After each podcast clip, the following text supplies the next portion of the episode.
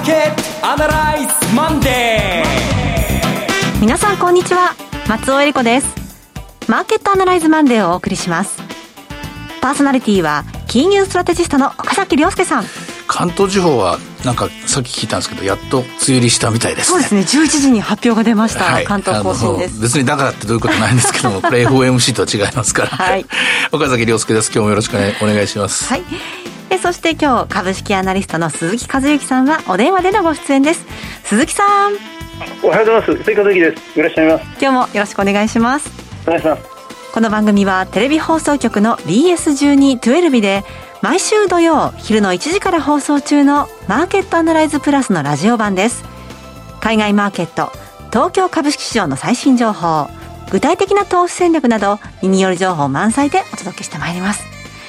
さてこの週末は G7 が終わりまして、はい、オリンピックやりますよということを対外的に発表がねありましたね。まあ、これ矢島さんなんかからね、ええ、あのあらかじめこういうシナリオだよなんてことをちょっとこう耳打ちされてたんですけども本当にその通りになって、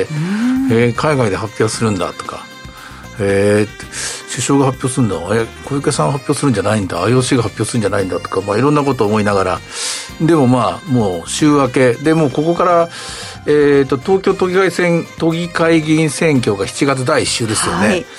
えー、なんとなくとにかくもうさみだれ式にオリンピックに向かって走るんだなというのを感じる。うん、今日この頃でございますね、それはね。はい、一方で足元の景気はどうか、まあ、いろいろなデータが出てきてますのでね、今日そのあたりもお話伺いたいと思います。うんはい、この番組は、株三六五の豊かトラスティー証券の提供でお送りします。今週のストラテジー。このコーナーでは今週の展望についてお話しいただきます。あの、経済、実体経済の大きな枠組みとしては、特に大きな変化はないんですよ。悪くはなっていませんし、はい、えー、日本でもワクチンの接種が順調に進んでますし、で、まあ、一応まだ緊急事態宣言なんですけども、なんとなくみんな穏やかな顔で、人の流れは増えてますよね。でこの感じでいくのでしょう。ただ問題はですね、金融政策でアメリカなんですよね。はい、中央銀行の動き。まあなんでか、なんでかというと金融市場っていうのはもう金融危機以後ですね、中央銀行がもう万能の力を持ってますので、彼らがどう動くかによって、もう少々のことはもうほとんど書き消されてしまうんですよね。いいも悪いも。で、肝心の FOMC がですね、今週開催されて、これでテーパリングの話どうのこうというのが、やはり今、身動きの取れない。日本株なんか本当かわいそうなくらい、全体としては動けない。はい。じっとしてますよね、おとなしくね。ねうん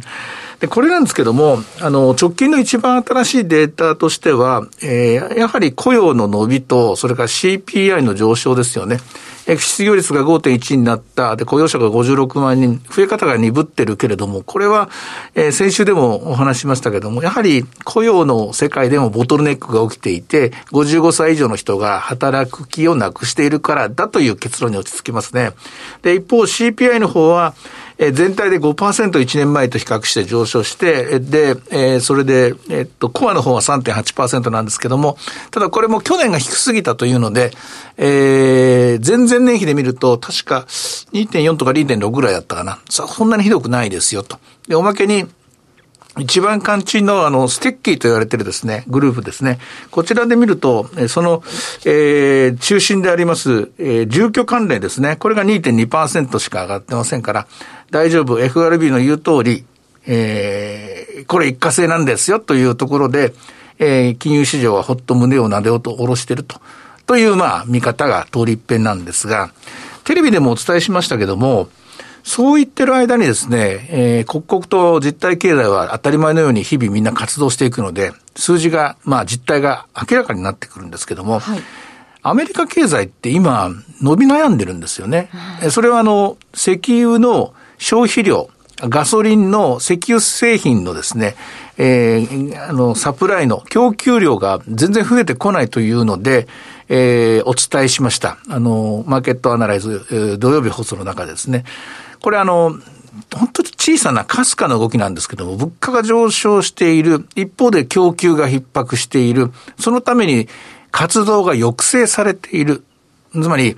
まあ、生産制約で、要するに成長、成長に、まあ、キャップがかかってる。はい。何のことはない巣ごもりが終わって、ロックダウンが終わって、制約かかなくなったんだけども、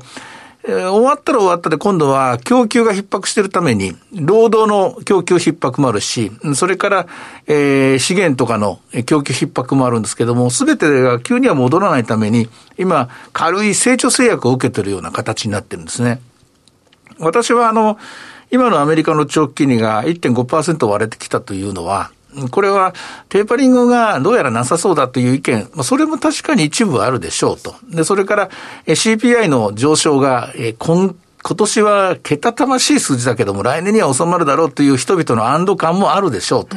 で、それともう一つ見逃せないのは、これ、えー、いくらお金をばらまいても、成長制約がやっぱりかかっている、かかってしまうんだという、無理に成長しようと思っても、これブレーキがかかってしまうんだという、ちょっとした軽いスタグフレーション、はい、インフレーションとスタグネーションの同時発生みたいなものが、えー、コロナ明け後のアメリカ経済にですね、今、キャップをかけていると。こう解釈すべきではないかなと思うんですね。で、よってこれ FOMC で、えー、何もできないというのが通り一遍の見方だと思うんですが、はい、いや、ちょっと待てよと。うん、今回の FOMC、もう、えー、明日、明後日ですかね、15、16ですよね。そうですね。えー、こうなって時に何かしなきゃいけないんじゃないかと手をこまねいて見てるだけなのかっていうと、私そうじゃないと思うんですよ。何か出てくる出てくると思う。出てくる可能性があるとしては、それは不動産証券、モーゲージの世界じゃないかと思うんですね。これあの、わかりやすく言うと、一番供給制約が起きてるのは住宅なんですね。はい、えどういう制約かというと、そもそも住宅というのは、金融危機の後、もう極端にえー、着工が減ってしまって、家が建たなくなってしまって、そもそもの在庫が、えー、全体の供給量がものすごく少なくなっていると、ここが一つあります。同時に、それだけ家が建たなくなった不動産バブルの崩壊の後なんで、住宅の、あの、ビル建築じゃないですよ。住宅建築に働いている人の従業員の数は、えー、従事者の数っていうのは、実は、ついに金融危機の前の水準まで戻ってないんですよ。で、さらに、まあもう一つ言うと、これだけ上がってきて、そして建築資材価格がどんどん二十何パーセント1年前と比べると上がってますけども、そうなってくると、今、無理やり家が欲しい欲しいとなってしまうと、それこそ、えー、建ててみたら去年よりも3割も高いような家になってしまいました。はい、これは誰も望まない形なんですよね。そういう中で、それを煽るように、住宅ローン債券を買ってているのが FRB なんです。住宅ローン債券を買うということは、住宅ローン金利が下がるということです。住宅ローン金利が下がるということは、今の、えー、供給逼迫のえー、状況をですね、さらに、えー、そ、そこにまあ、どんどんどんどんこう、あと、後ろからこう、えー、林立てるような。そうですね。そういう、打ちかけてしまってそういう現象ですよね。これはやっぱりやめなきゃいけないのかなと。はい、これは国民の公正に対して、公正っていうのはあの、公正省の公正って意味ですけどね、これに対してですね、えー、良くない矛盾した行動ではないかなと思うんです。で、FRB は、えー、懸命ですから、こういったところ分かってると思います。分かっているので、今回の、えー、テーパリングに関して言うと、前回のテーパリングと著しく違うのはこの住宅のところなんですよ。はい、前回の2013年のプレテーパリング、2014年の1月の時は、明らかに住宅市場が冷え切っていて、誰も家を買わないという、状況だったんで、モーゲージのですね、買い入れをですね、続けたんですけども、今回はあの時と違うので、モーゲージの買い入れは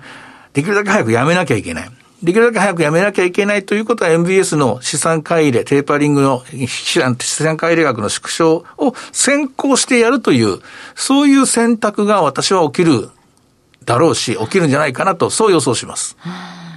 一方で金利そのものへのアプローチというのは、今後ちょっと長期的に見た場合に、いつ頃どんなタイミングで出てくるんでしょうか？はい。あの、これについては、まあ、2024年の末までには正常化しないとですね、えー、累積効果っていうのが、5年分ぐらいの累積効果が、マネーサプライにも、で、現れてきますから、その先が心配になりますから、もう後ろは決まってると思います。はい。で、まずモーゲージからやるべきだというのが私の意見なんですが、モーゲージからやると何が起きるかっていうと、30年の金利利に若干上昇圧力がかかります。30年の金利に若干上昇力がかかると、イールド株がスティープするという現象が起きます。はい、で、イールド株がスティープして30年の金利が上がるということは、30年間の約束クーポンが高くなるということです。うん、で30年間の約束クーポン収入が高くなるということは、30年先を見据えて投資している資産にはプレッシャーがかかるということです。そうですね。30年先まで期待されている、えー、株っていうのは何かというと成長株であって、で、典型的なまあ、テスラグループとかでアマゾンとか配当はしてないけども、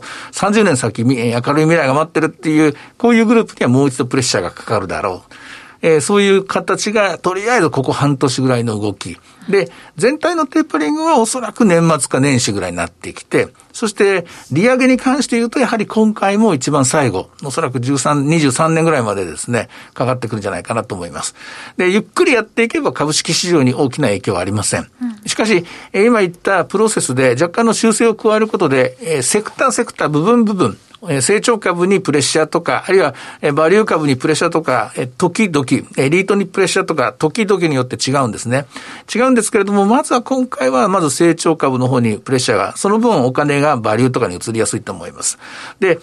えー、本当にもしテーパリングを始めるならば、これは、この番組でもずっと紹介してきましたけれども、しばらく中小型が優位ですと言いますけれども、中小型のその先にある超小型。はい。流動性の劣るものというものが、テーパリングが始まると、これはピンチです。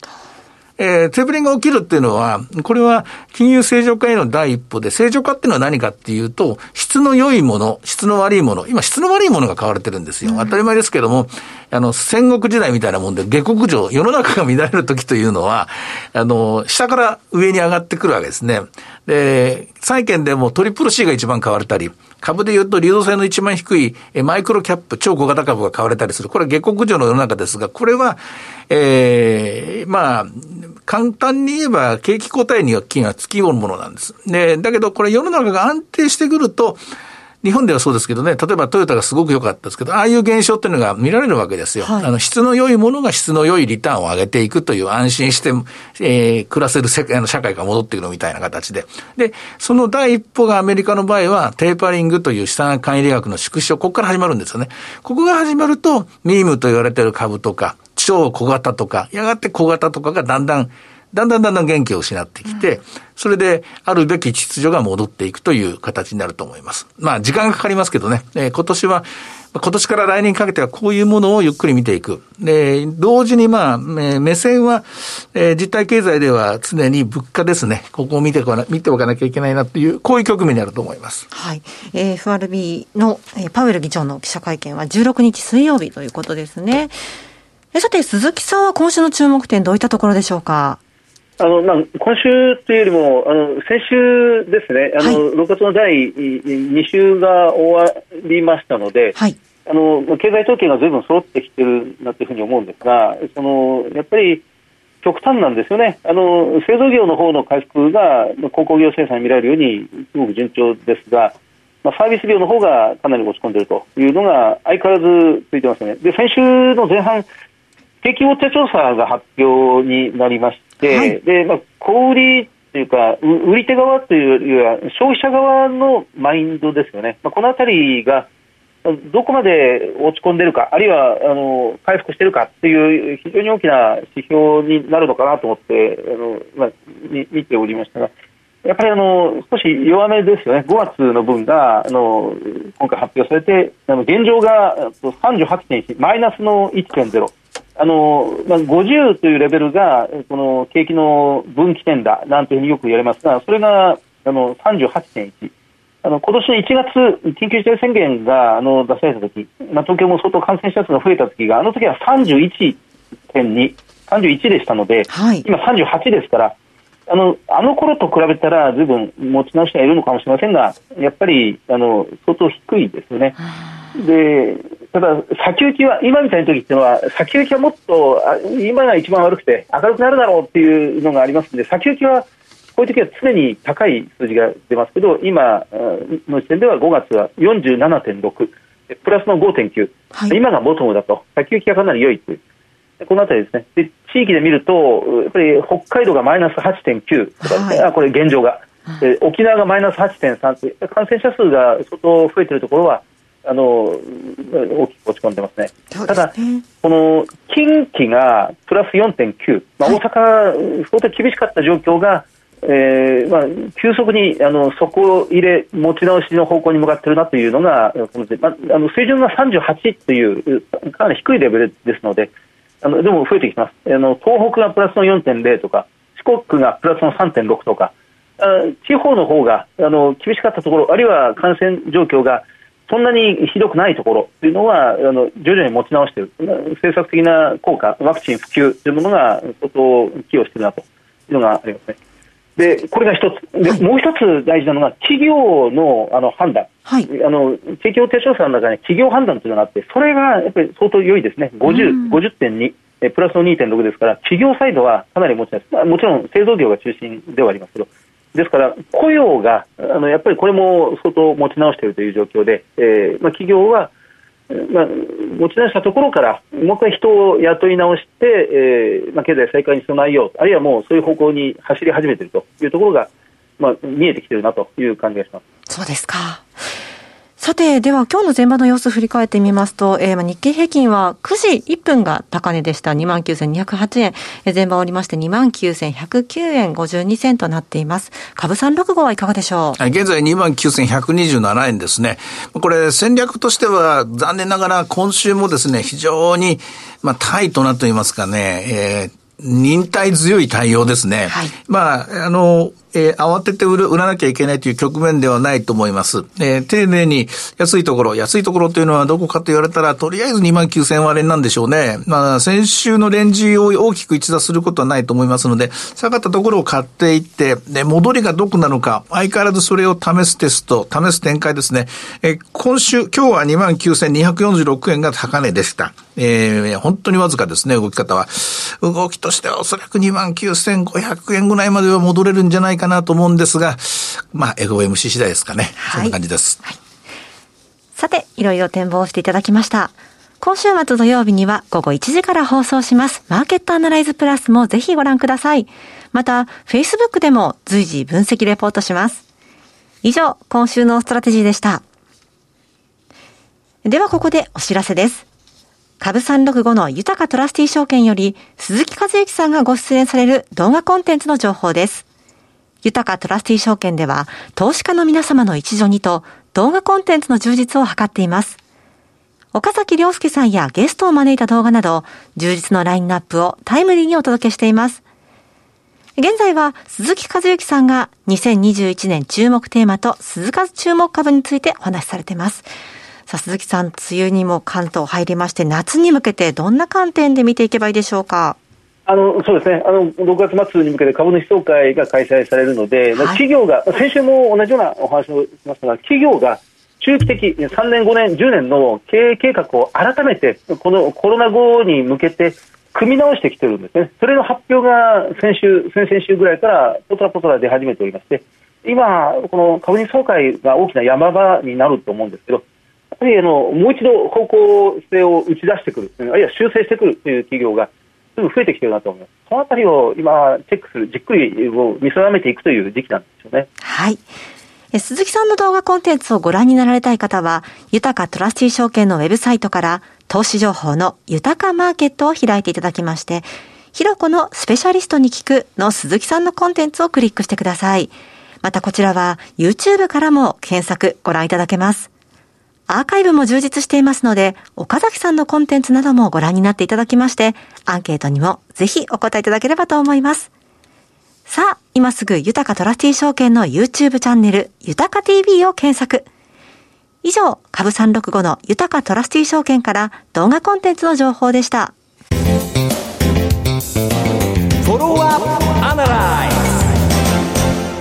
鈴木さんの注目企業のお時間です。鈴木さんお願いします。はい、あの、まあ、今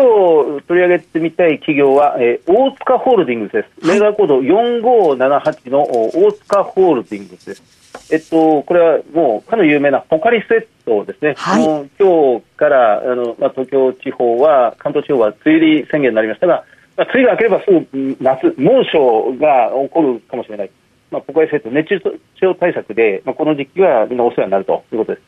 ただあの、大塚ホールディングスは、大塚製薬ですよね、え中学企業は。あのこのポカリスエットがとても私たち消費者には有名ですが、はい、もうむしろ裏側に入る、まあ、社会の裏側、まあ、薬品会社としては B2B の部分でお医者さん向けに手掛けることがほとんどで、売上の3分の2、67%は医療関係です。ですから、この統合失調症とか、その転換、それからがん、えー、脳腫瘍、脳損傷、このあたりのお,、まあ、お薬というものを病院向けに、まあ、作っている、研究開発しているということがほとんどです。あの私たちが直接目に触れるそのポカリセットとかあのサプリメントとか、まあ、ビタミン剤なんかはこの会社は強いんですがこれは売上の 23%4 分の1ぐらいというところでありますね、はい。えっと、時価総額が2兆6000億円で、えー、総資産、アセットが2兆6000億円、ほぼ同じです。はい、で、えー、売上が1兆4500億円。これ12月決算で5月の半ばに、えー、第一四半期の決算、1、3月期の決算を出しましたが、えー、売上はマイナスの0.8%、3367億円、営業利益はマイナスの7%、500億円ちょうど。というところで、あのコロナ危機がこの、まあ、病院対応、大きな病院というのはコロナ患者の、うん、急性期の、まあ、患者さんに対処するケースがほとんどで一般の病気の患者さんの受け入れが今少し、まあ、大きな問題になってますけどね、うん、これ今ダウンしている最中なんですね。ですから大塚製薬、大塚ホールディングスとしてもえー、と売上前期と、それから今期の売上というのは少し伸びが落ちてしまうという状況になってます。はい、であのこの会社のこのポイントは、まあ、大きく2つありまして、はい、1つは大塚ホールディングスというぐらいで、ホールディング会社、持ち株会社の下にどれぐらいの会社があるかというと、これ、190社もあるんですね。そんなにあるんですか ?200 社近いんですよ。で、日本が48社とか、アジアで60社、はい、えー、アメリカで34社、ヨーロッパで40社とかですね、世界的にそのものすごい数を束ねているというのがこの大塚ホールディングス。まずこれが一つですね。それからこの今のこの会社の、まあ、稼ぎ頭である4つの大きな薬というのが、まあ、エビリファイという非常に有名なあの双極性障害という、まあ、躁うつ病ですよね。躁うつ病の治療薬、エビリファイ。それから、えー、っとレキサルティという、これこれもうつ病治療剤。えで、えその他にも悪性腫瘍の薬とか、まあ、そうそういうものがあの大変な収益貢献してるんですが、この間にそのフェーズ1からフェーズ3までにもう達している薬が、いわゆるパイあのこのパイプラインというやつですね、これから出てくる薬、新薬候補がすごくたくさんあるんです。あの去年12月の時点でフェーズ3が7本、フェーズ2が5本、フェーズ1が1本、で今、どんどんこの1、3月期がさらに追加で加わっているように、研究開発型で、ここからかなりたくさんの新薬というのがこれ出てくるということになります。あのサプリメント、まあ、あの免疫を高める、えーまあ、健康寿命を長長く伸ばすということに非常に関心を持ち始めてきてますので、えー、大塚ホールディングス、じっくりじっくり見ていくには良い会社だというふうに思います。はい、ありがとうございました。今日ご紹介したのは大塚ホールディングス4578でした。さあなんかいつ来るかなと思ってた梅雨入り突如今日来ましたけれどもねムシムシする時期ですからね体調気をつけて今週も参りましょう、はい皆さん頑張ってください。はい。えー、マーケットアナライズマンデーはそろそろお別れの時間です。ここまでのお話は岡崎亮介と追加随人そして松尾恵理子でお送りいたしました。それでは今日はこの辺で失礼いたします。さようなら。この番組は株三六五の豊かトラスティ証券の提供でお送りしました。